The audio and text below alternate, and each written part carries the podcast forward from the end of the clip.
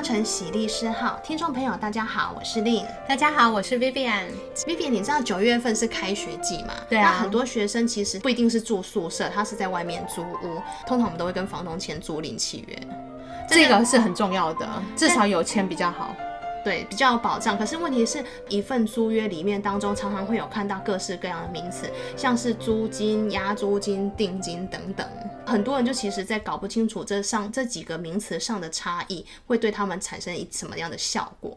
我其实最常出现的是学生租屋的情况啊。学生通常我自己觉得啊，比较单纯，他们可能就是跟房东讲好说，哦，租金一个月是比如说一万五，一次给付两个月的押租金，嗯，他们可能就迷迷糊糊就差不多好，觉得诶，好像谈租赁契约不就是谈这样吗？那就好了。可能还不是很清楚里面这个租金押租金的一些实际上背后的一些小零。之前我有当事人，他就是拿了一份文具店版的那种租赁契约，他要解约的时候，他就发现很多东西都是在保障出租人的部分，他导致他要解约的时候有点挚爱难行。哦，不过如果大家想想要用这个文具店制式的租赁契约啊，提醒听众朋友一定要特别的注意，尤其是一零七年六月份，我们有通过一个就叫叫做。租赁住宅市场发展及管理条例，也就是市面上俗称的租赁专法。嗯，那在今年九月份的时候呢，内政部又将这个租赁专法里面所规定的内容更具体化，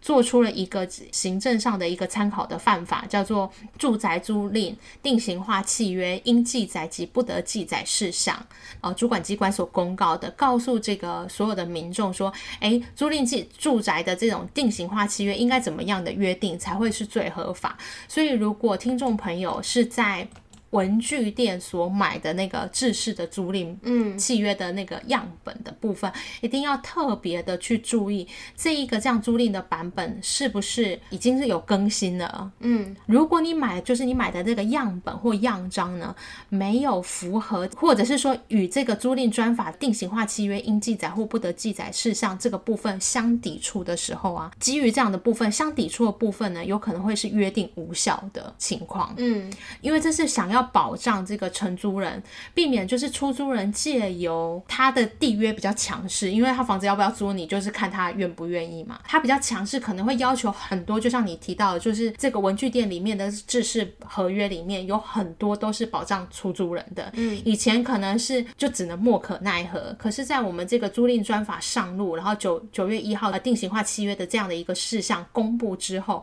如果有与这个部分相抵触的部分，那个制式契约的部分可能会这样的约定会是无效的，因为这部分的话，如果无效的约定，就可能会回归到这个租赁专法上面的权利义务来分配。我看了一下这个应记载跟不得记载事项的第四点，关于租金约定的部分，它这次好像有呈现明显的修改。嗯，应该是说这一次的记载，这个应记载或不得记记载事项，在租金的部分呢、啊，它是更明确化了。它把以前就是通常租金就是每个月缴多少钱嘛，嗯，那这一次有特别去交代说，哎，出租人不好意思哦，房东你不可以在我们这个租赁期间内假借任何的理由来要求调涨租金，避免就是出租人随意说，哎，我觉得我想要涨租金，如果不要的话，那不然我们就提前解约，那会。可能会造成这个承租人居住上的不安稳啊。这样子，比如说像现在因为新冠肺炎的问题，出租人可以因为新冠肺炎的影响，要求承租人要调涨一定的租金吗？我觉得这个是不太可能的。就是如果在九月一号上路之后，你适用的是这样的一个新法，嗯，我认为不太可能，因为新冠肺并不是因为有新冠肺炎就可以要求调涨租金。很多人都说这就是情势变更啊。不是，可是情势变更造成出租人什么样的损害呢？嗯，就是新冠肺炎可能冲击到很多各行各业，但也有一些各行各有些行业不受到任何的影响。举例来说，我最近有个客户，他来我们事务所，那我就会例行性问说啊，请问不好意思，请问疫情对你们有没有什么？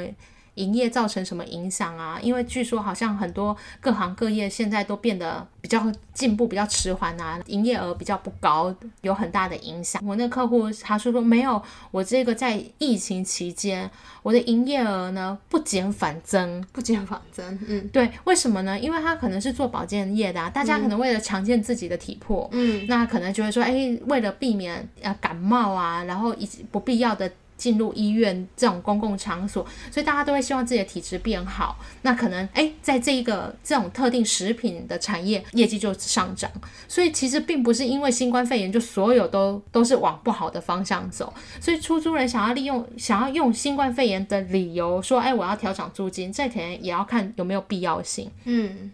再来，就算有其关联性，我认为为了保障承租人，因为这个尤其是我们这定型化的契约范本，它是上面写的蛮死的，是亦不得借任何理由要求。所以，如果以情势变更的部分来说，我觉得它的空间适用的空间很小，非常小。嗯，除了租金之外，其实还有一个在租赁契约我们常常会看到的，叫做押金。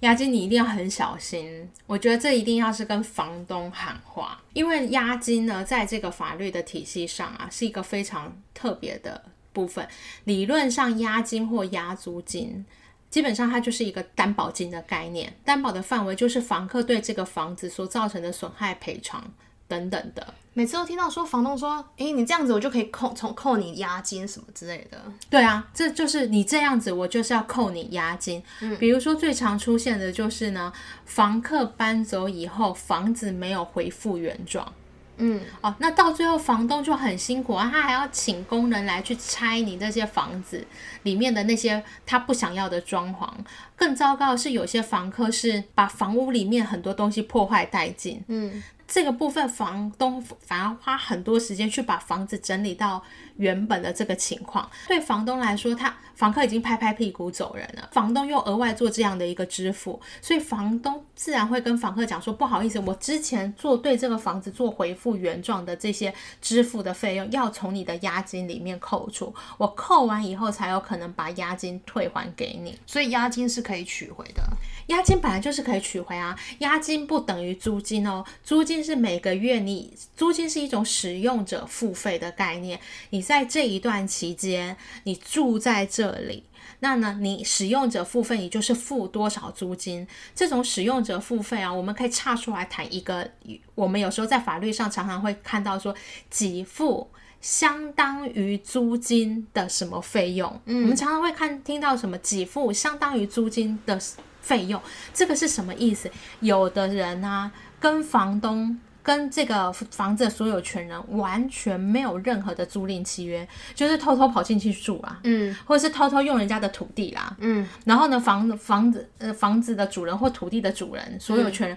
也不晓得你在偷用土地，嗯，然后有一天回来以后，发现你那一块土地呢，它它上面铺满了绿油油的稻田，然后在这边吹稻浪风啊。我之前看过一个一个好像前几天的新闻，就是有一个富人，他就是趁那个主人不在家的时候搬进去住，邻居发现说那个房子都已经被装重新装。潢过了，然后而且还有人住，然后他们一直以为是那个主人回来住，后来才发现是根本是一个不认识的人搬到人家房子房子里去。对，类似像这种确战纠缠，嗯，那像这种情况的时候，屋主就会很生气啊，他会跟他请求什么呢？他会跟他请求不当得利。那他不当得利的地方是使用者要付费嘛？所以他请求这一段时间你在这里，他就会给付。那你在这一段期间，比如说住了一年，那每个月理论上，如果我有租你。应该是理论上你要付租金，那你这段时间都没有跟我订约，你就住在这里，所以要给付相当于租金，然后每月多少钱，就是有这样的概念。所以租金是一个使用者付费的概念，嗯，但是押租金不是，押租金是一个担保金，嗯，它是告诉你说。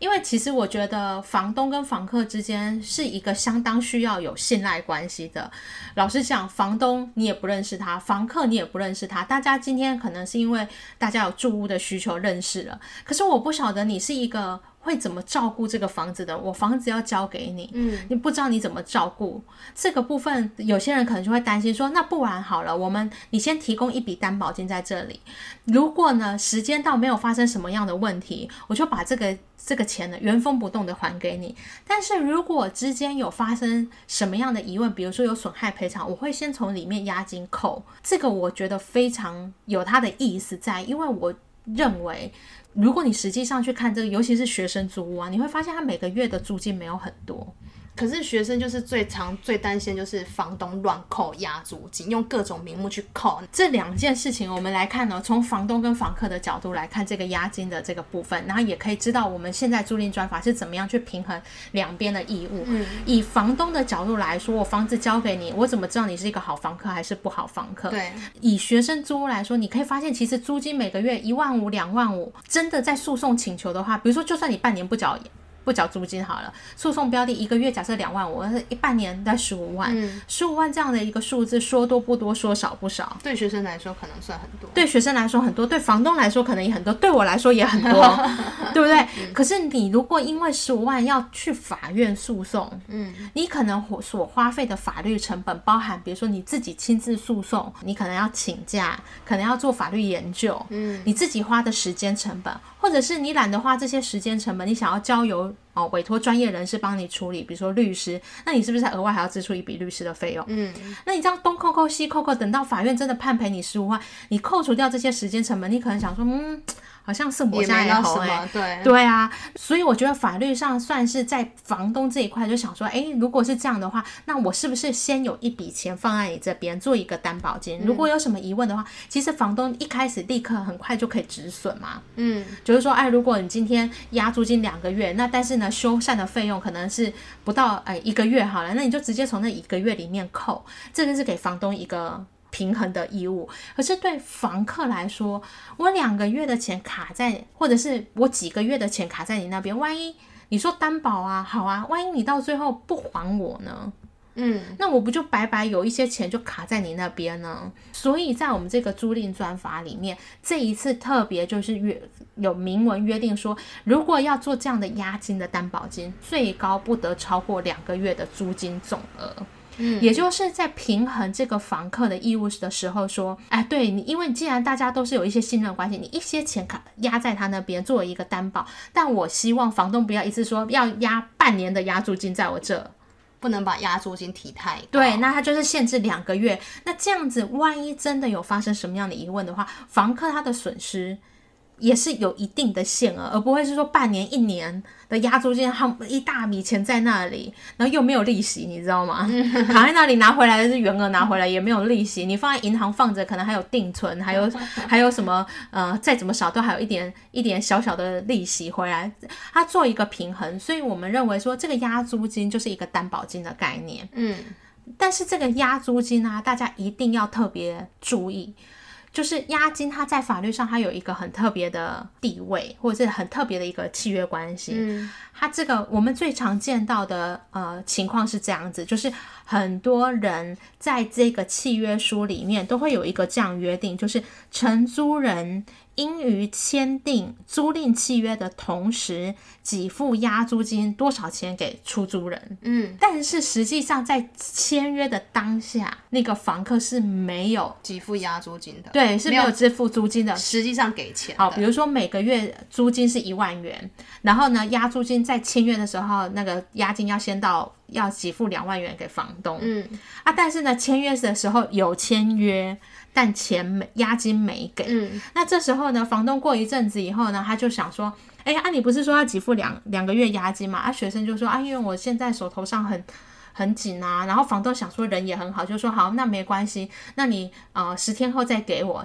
就十天后去给呢，房客继续没有钱，嗯，好，那这时候呢，房客没有付押金的时候，房东可不可以说，哎，你违约了，我要赶你出去？不能。对，因为我们的押金，这个一定要听清楚。我们的押金在实物上是一个叫做药物契约，